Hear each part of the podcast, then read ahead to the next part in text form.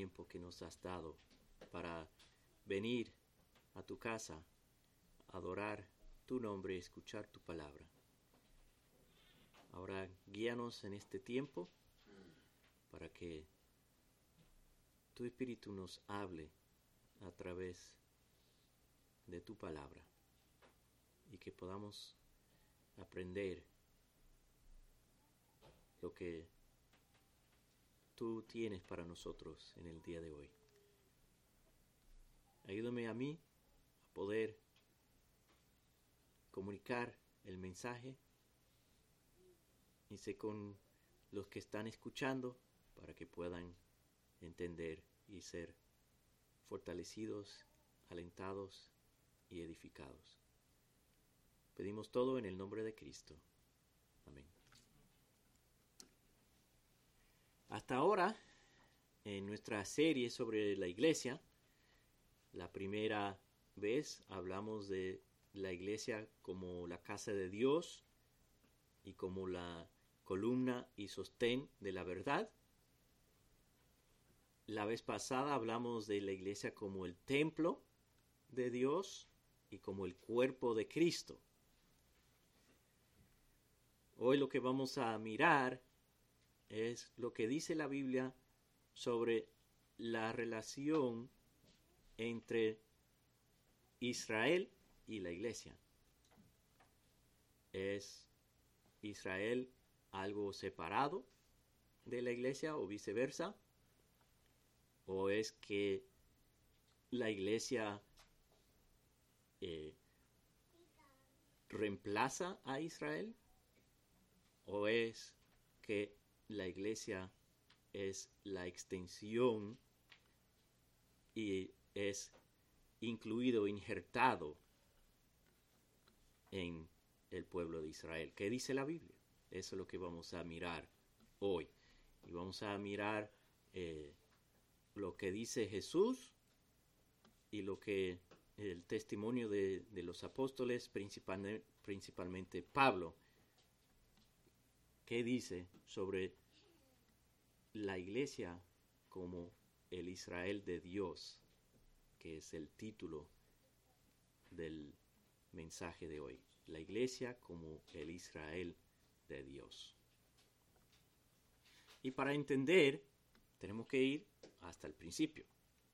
Después de la caída, Dios le da la promesa de la simiente de la, mujer que herirá la cabeza de la serpiente. Entonces, desde un principio da la promesa de un Salvador. Y eh, un tiempo después le habla a Abraham y hace un pacto con él, da su promesa de, hacer de, de él una eh, naciones, padre de muchas naciones, y, hace su pacto, confirma su pacto con Abraham. Abraham. Y luego Abraham tiene hijos, tiene Ismael a través de eh, por Agar, la esclava de Sara, y después tiene Isaac, el hijo de promesa. Y Dios confirma el pacto con Isaac. Y luego Isaac tiene dos hijos, Esaú y Jacob. Y confirma, Dios confirma el pacto con Jacob. Jacob llega a tener doce hijos que llegan a ser el pueblo de Israel, el pueblo escogido de Dios. ¿Verdad? Y después de unos años en Egipto, en esclavitud, Dios saca al pueblo de Israel de Egipto y les da su ley y esa ley apunta a Cristo, ¿verdad? Parte de esa ley eh, es que ellos tenían que mantenerse separados de las otras naciones, eh, hablando de, su santidad. Entonces ellos decían, bueno, hay que mantenernos separados, no podemos permitir que, otras eh, personas de otras naciones entren. Y habían prohibiciones en el libro de Deuteronomio, creo que dice que un moabita, una amonita no puede entrar, pero Dios eh, tenía un propósito para eso. Y a través de su historia de, Israel, Dios mandaba profetas proclamando eh, la venida del Mesías que iba a salvar a Israel. Pero no solamente a Israel, sino todas las naciones. Y Dios sabe lo que está haciendo. Dios sabe por qué Francisco leyó ese texto de Isaías. Porque ¿de qué hablaba ese texto? Que Dios iba a traer sus hijos del oriente, del occidente, del norte, del sur, de todas partes, de diferentes naciones. Vamos a leer, eh, para confirmar eso, eh, dos pasajes más del libro de Isaías.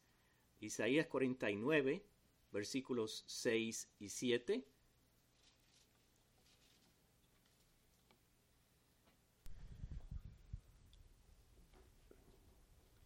Isaías 49, 6 y 7. Poca cosa es que tú seas mi siervo, para levantar las tribus de Jacob y para restaurar a los que quedaron de Israel. También, también te haré luz de las naciones, para que mi salvación alcance hasta los confines de la tierra.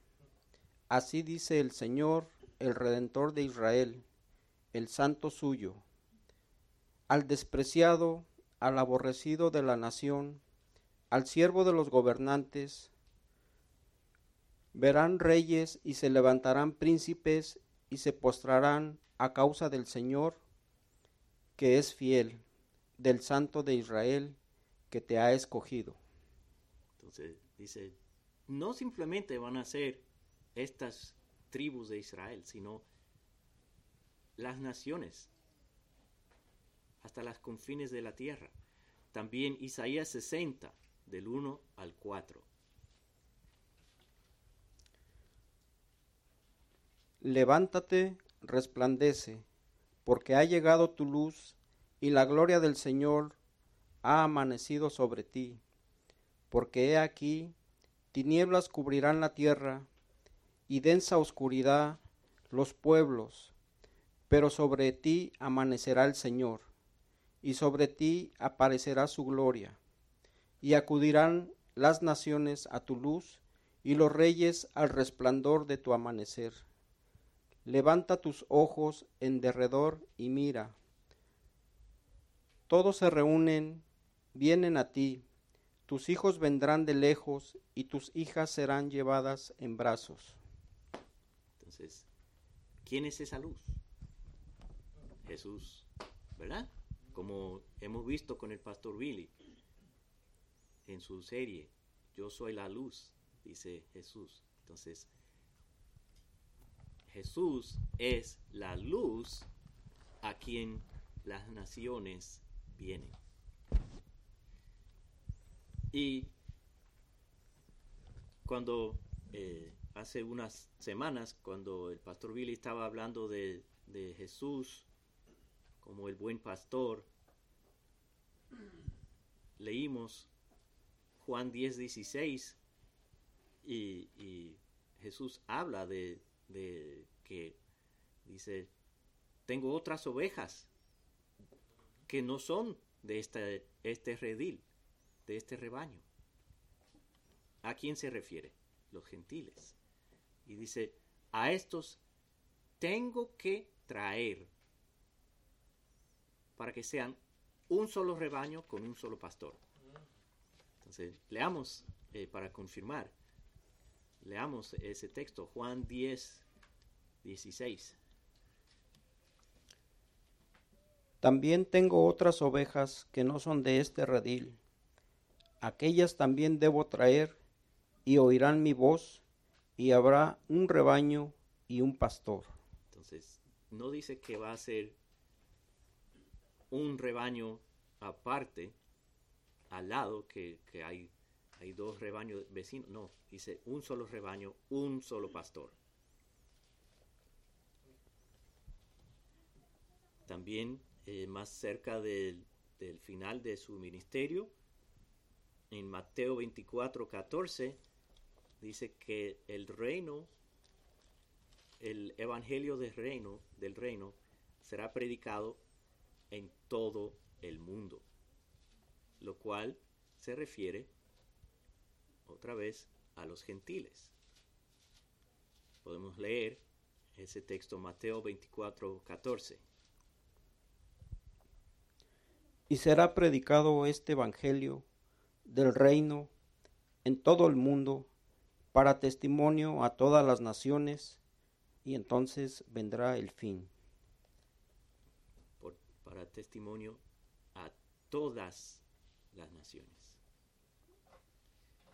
Y antes de regresar, eh, antes de volver al Padre, ¿qué pasa? El Señor da la gran comisión, ir por todo el mundo y predicar el Evangelio. Entonces, el Señor mandó a sus discípulos a predicar a través de todo el mundo. Y llegamos al libro de los Hechos. El Señor se va, los discípulos se quedan como Él les había dicho. Dice, quédense en Jerusalén hasta que, hasta que el Espíritu se ha de- derramado. Entonces, el Espíritu es derramado en el día de Pentecostés y, muchos son salvos y, poco después, no sabemos cuánto tiempo, pero no mucho, eh, viene la per- persecución después de, de la muerte de Esteban, entonces tienen que, eh, muchos tienen que huir y el Evangelio llega a, a los samaritanos y poco después de eso Dios manda a Pedro. Pedro está ahí quedando al lado de- del mar y vienen estos hombres y dice, vengan, ven con nosotros. Y Dios manda a Pedro a predicar a este grupo de gentiles. Y mientras Pedro está predicando, Dios muestra su poder salvando a Cornelio y su casa. ¿Y qué pasa? Derrama el Espíritu, igual como había hecho en Jerusalén en Pen- Pentecostés, señalando que los gentiles también serían incluidos en el pueblo de Dios. Pedro regresa y da su reporte a la iglesia y la iglesia cuando escucha ese reporte dice, reconocen que sí, que la salvación es para los, los gentiles también, que también ellos son incluidos en el pueblo de Dios. Y realmente, a partir de ese momento, ese capítulo 11, ¿qué pasa en el libro de los Hechos? El enfoque gira más hacia los gentiles, indicando que, que ellos también están están incluidos. Y Pablo aparece en ese tiempo. Bernabé lo busca y, y él va a Antioquía y Dios lo manda a predicar a través de las naciones en ese tiempo. Y Pablo mismo dice que él es el apóstol a los gentiles. Y él tiene mucho que decir sobre la, la relación entre Israel y la iglesia. Eh, Romanos 9 al 11, Pablo expresa su deseo que Israel sea salvo. Y dice algo interesante en Romanos 9, versículo 6, dice que no todos los descendientes de Israel son Israel. ¿Qué quiere decir con eso? Leamos Romanos 9, del 6 al 8. Él dice eso en el versículo 6 y luego vamos a mirar lo que dice en el versículo, los versículos 7 y 8. Dice que, que no son los hijos de la carne que son los hijos de Dios, sino los de la promesa. Leamos Romanos 6, 9, 6 al 8. Pero no que la palabra de Dios haya fallado, porque no todos los de Israel son Israel, ni son todos hijos por ser descendientes de Abraham, sino que por Isaac será llamada tu descendencia. Esto es, no son los hijos de la carne los que son hijos de Dios, sino los hijos de la promesa son considerados como descendientes. Entonces, sabemos que eh, Abraham tuvo dos hijos, ¿verdad? Ismael e Isaac.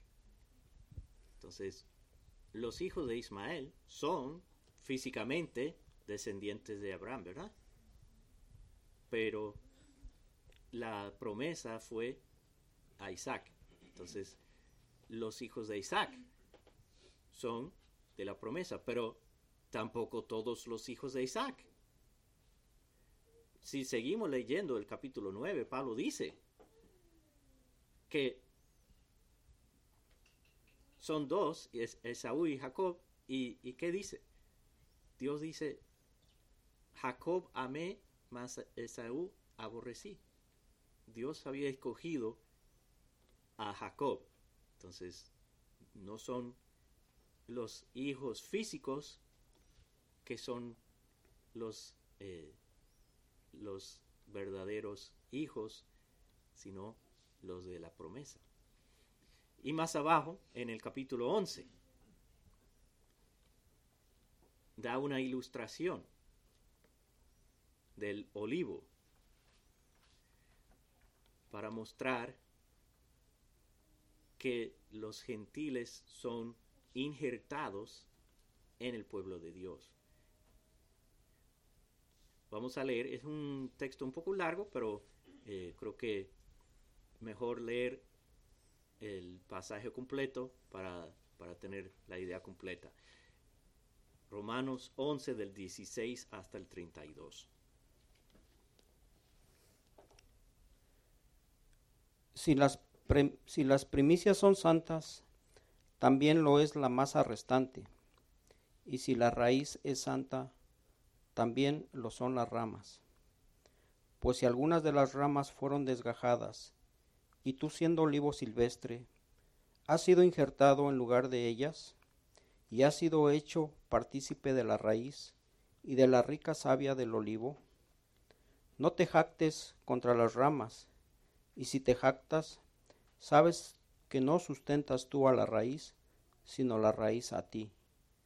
Pues las ramas dirás, fueron desgajadas para que yo fuese injertado. Bien, por su incredulidad fueron desgajadas, pero tú por la fe estás en pie. No te ensoberbezcas, sino teme, porque si Dios no perdonó a las ramas naturales, a ti tampoco te perdonará. Mira pues la bondad y la severidad de Dios. La severidad ciertamente para con los que cayeron, pero la bondad para contigo, si permaneces en esa bondad, pues de otra manera tú también serás cortado. Y aun ellos, si no permanecieren en incredulidad, serán injertados, pues poderoso es Dios para volverlos a injertar. Pues si tú fuiste cortado del que por naturaleza es olivo silvestre, y contra la naturaleza fuiste injertado en el buen olivo, cuanto más estos que son las ramas naturales serán injertados en su propio olivo. Porque no quiero, hermanos, que ignoréis este misterio para que no seáis arrogantes en cuanto a vosotros mismos, que ha acontecido a Israel endurecimiento en parte, hasta que haya entrado la plenitud de los gentiles, y luego todo Israel será salvo, como está escrito. Vendrá de Sión el libertador, que apartará de Jacob la impiedad, y este será mi pacto con ellos, cuando yo quite sus pecados. Así que en cuanto al Evangelio, son enemigos por causa de vosotros, pero en cuanto a la elección, son amados por causa de los padres, porque irrevocables son los dones y el llamamiento de Dios, pues como vosotros también en otro tiempo erais desobedientes a Dios, pero ahora habéis alcanzado misericordia por la desobediencia de ellos, Así también estos ahora han sido desobedientes para que por la misericordia concedida a vosotros, ellos también alcancen misericordia. Porque Dios sujetó a todos en desobediencia para tener misericordia de todos. Entonces, ahí vemos que Pablo no dice que, que Dios cortó un olivo y plantó otro. No, dice que ramas fueron cortadas y otras injertadas. Entonces, es el mismo pueblo de Dios. Dios solo ha tenido siempre un solo pueblo. Entonces,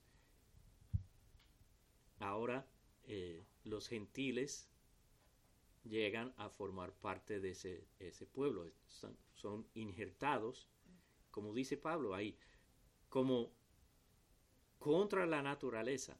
Uno piensa, bueno, un, un olivo silvestre no, no se puede injertar en un olivo cultivado. Pero eso es exactamente lo que Dios dice, que los gentiles ya son ahora son injertados, integrados, incluidos en el pueblo de Dios. Otro texto muy importante de las escrituras de Pablo es Efesios capítulo 2, versículos 11 al 19. Dice a los Efesios que Cristo derribó la pared de separación para hacer un solo pueblo y que los gentiles son ahora conciudadanos de los santos y pertenecen a la familia de Dios. Antes estaban excluidos de la ciudadanía de Israel y extraños a los pactos de la promesa, pero en Cristo son, eh, están incluidos. Vamos a leer esos versículos, Efesios 2, 11 al 19.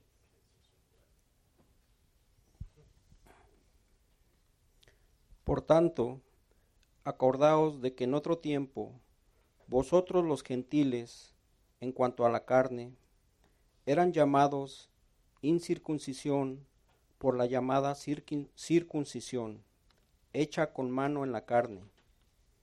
En aquel tiempo estabais sin Cristo, alejados de la ciudadanía de Israel y ajenos a los pactos de la promesa, sin esperanza y sin Dios en el mundo. Pero ahora en Cristo Jesús, vosotros que en otro tiempo estabas lejos, habéis sido hechos cercanos por la sangre de Cristo, porque Él es nuestra paz, que de ambos pueblos hizo uno, derribando la pared intermedia de separación y aboliendo en su carne las enemistades.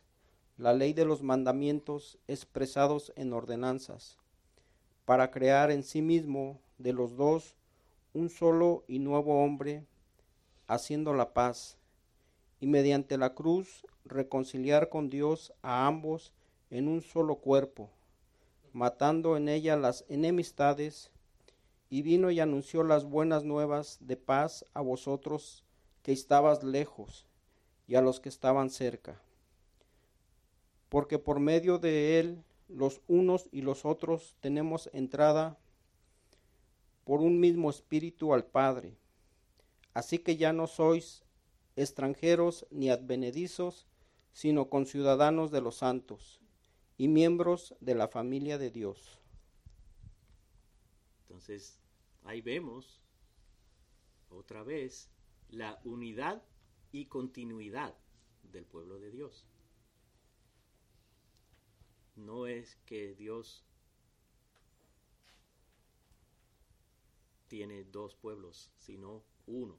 Dice, haciendo de las dos un solo pueblo.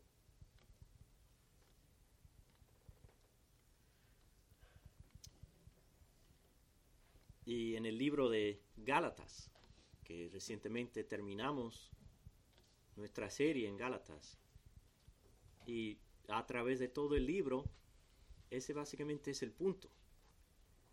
Que los de la fe son los hijos de Abraham. Vamos a leer Gálatas 3.7 para refrescarnos la memoria. Por consiguiente, sabed que los que son de fe, estos son hijos de Abraham. Entonces, los que son de fe. Y luego más abajo, final de ese capítulo, dice que no hay judío ni griego, esclavo ni libre, hombre ni mujer, todos son uno en Cristo. Y si son de Cristo, entonces son descendientes de Abraham, herederos de la promesa. Vamos a leer el capítulo 3, 28 y 29. No hay judío ni griego, no hay esclavo ni libre, no hay hombre ni mujer, porque todos sois uno en Cristo Jesús.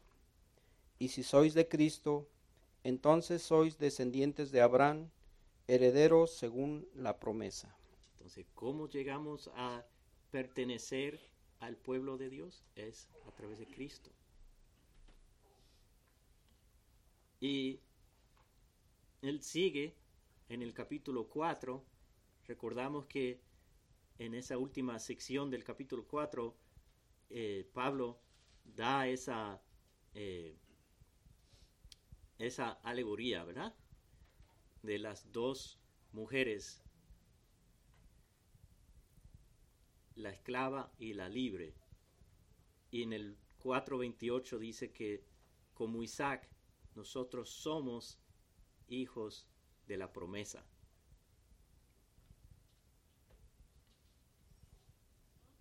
Y luego llega hasta, hasta el final de la carta y dice que lo, lo importante en el capítulo 6, 15 y 16 dice, la circuncisión no es nada ni la circuncisión, sino la nueva creación. Entonces, no es cuestión de seguir los rituales externos, sino es como, como Jesús le dice a Nicodemo, tienes que ser, nacer de nuevo. Ese nacimiento espiritual, esa nueva creación, eso es lo que cuenta. Y en el versículo 16 dice, dice paz sea sobre todos los que siguen esa regla. ¿Cuál regla? Que lo que importa es la nueva creación. Y, luego dice, paz sea sobre todo lo que siguen esa regla y sobre el Israel de Dios. Vamos a leer Gálatas 6, 15 al 16 para, para que Pablo lo diga eh, mejor que yo. Porque ni la circuncisión es nada, ni la incircuncisión, sino una nueva creación, y a los que anden conforme a esta regla, paz y misericordia sobre ellos y sobre el Israel de Dios. Entonces, sobre el Israel de Dios, todo el pueblo verdadero, los hijos verdaderos de Dios, que no son los hijos físicos, ni los que cumplen los rituales judíos, como en ese tiempo habían gentiles que eh, prosélitos que se habían convertido al judaísmo. Dice, no se trata de, de, de descendencia física, no se trata de cumplir con estas ceremonias, se trata de ser justificados por fe en Jesucristo. No importa si uno es judío o gentil. Y otros eh, apóstoles hablan de esta realidad. Pablo actualmente en, otros lugares habla, por ejemplo, 1 de Corintios 10, Pablo habla de nuestros padres, hablando del pueblo de Israel en el desierto y, habla de nuestros padres. Y Pablo está escribiendo a Corinto que es mayormente una iglesia de gentiles, ¿verdad? ¿Cómo él puede decir nuestros padres? Es porque nosotros formamos parte de esa, ese pueblo de Dios que tiene su, su raíz en, ese, en esa promesa hecha en el huerto del Edén, la promesa de, de un Salvador, y luego seguido por Abraham hasta el pueblo de Israel. Entonces nosotros espiritualmente pertenecemos a ese Israel. Y Pedro también usa lenguaje antiguo testamentario.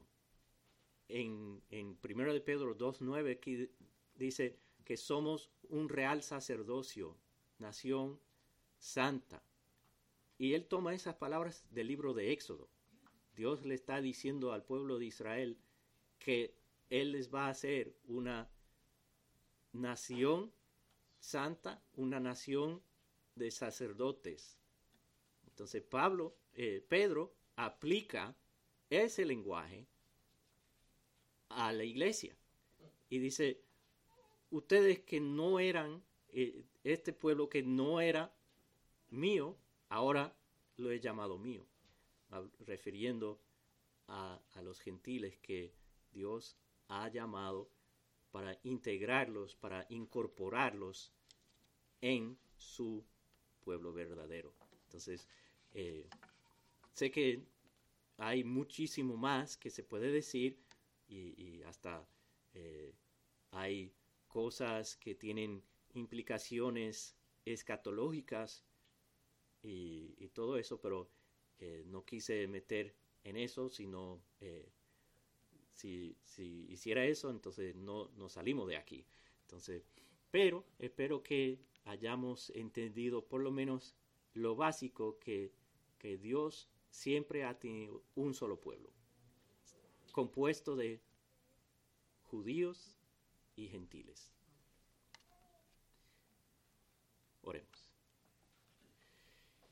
Señor, te damos gracias por esa realidad que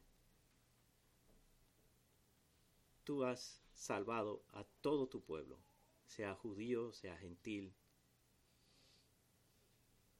que nos has justificado por fe en Cristo y por esa fe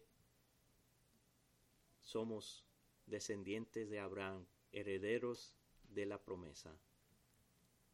Te damos gracias por Cristo que hace posible que seamos incluidos, injertados en el pueblo de Dios. Sigue ahora con nosotros en el resto de este día, guárdanos y si es tu voluntad permite que podamos regresar el próximo domingo para adorar tu santo nombre. Pedimos todo esto en el nombre de Cristo. Amén.